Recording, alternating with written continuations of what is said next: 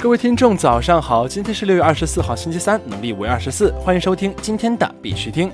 以下是昨天行情，截止到昨天晚上十八点，根据 Coin Market Cap 数据显示，全球数字货币市场总市值为三千三百一十五亿两千八百三十四万美元，二十四小时成交量为七百零二亿六千三百五十万美元。比特币报一万一千三百六十四点六五美元，较前一天涨幅为百分之三点九四。以太坊报三百一十四点三八美元，较前一天涨幅为百分之二点零六。昨天的恐慌与贪婪指数为八十七，前天为八十，贪婪程度创新高，贪婪等级为极度贪婪。BTC 今天继续缓慢向上，预计在一万一千五百附近遇到阻力，很有可能会出现回调。操作上建议把重心放在主流币上。在这里呢，必须听下是提醒各位，投资有风险，入市需谨慎。相关资讯呢，不为投资理财做建议。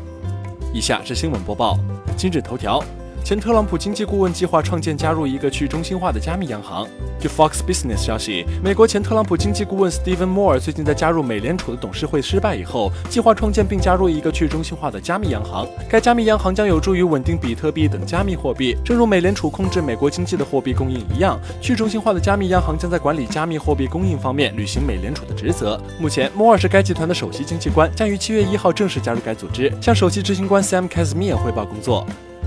媒体表示，一邦国际正在考虑前往美国市场上市。据路透旗下 IFR Asia 报道，比特币矿机生产商一邦国际在第二次登陆港交所失败以后，正在考虑前往美国市场上市。这意味着，曾在2018年尝试香港主板上市的三家矿机生产商均有前往美国上市的计划。国内新闻。招商银行、交通银行以及浦发银行表示，没有受到因涉嫌违反任何制裁法律的相关调查。近日有消息称，华盛顿开始对招商银行、交通银行及浦发银行进行金融制裁。近两个月，避险资金开始涌入 BTC。对此，今日三家银行均作出回应，没有受到因涉嫌违反任何制裁法律的相关调查。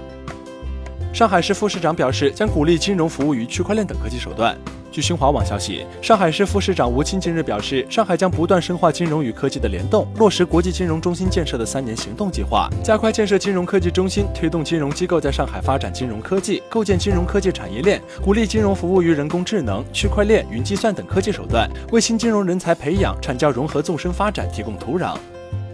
雄安新区已启动编制生命健康与生物医药产业专项规划。据财联社报道，河北省委常委、副省长、雄安新区党工委书记、管委会主任陈刚表示，新区已经启动编制生命健康与生物医药产业相关专项规划，将积极应用人工智能、大数据、区块链等先进技术，推动医疗健康大数据应用，实施生物技术药物产业化示范工程。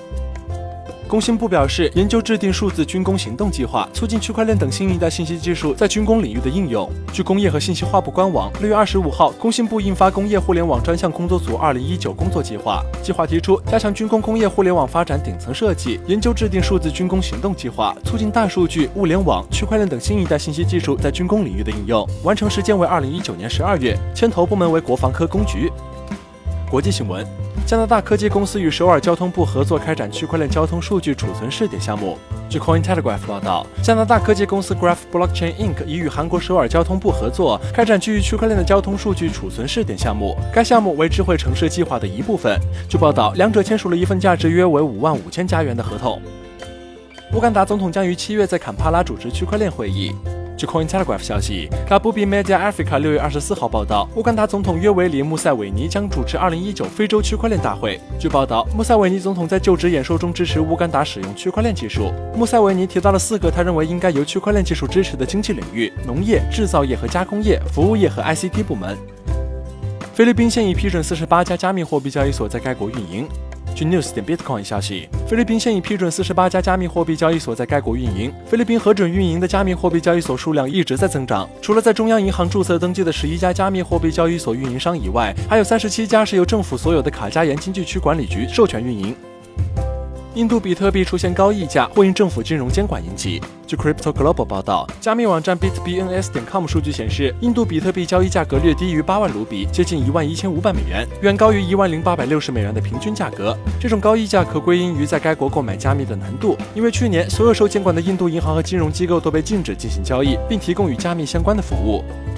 好了，今天的必须听新闻播报就到这里。更多区块链资讯呢，请关注我们的微信公众号 b i x u t i n g 下划线，也就是必须听的拼音加上一个下划线。喜欢的呢，点赞收藏，记得分享给身边的小伙伴呢。最后呢，感谢各位听众的支持，祝大家度过美好的一天，我们明天见。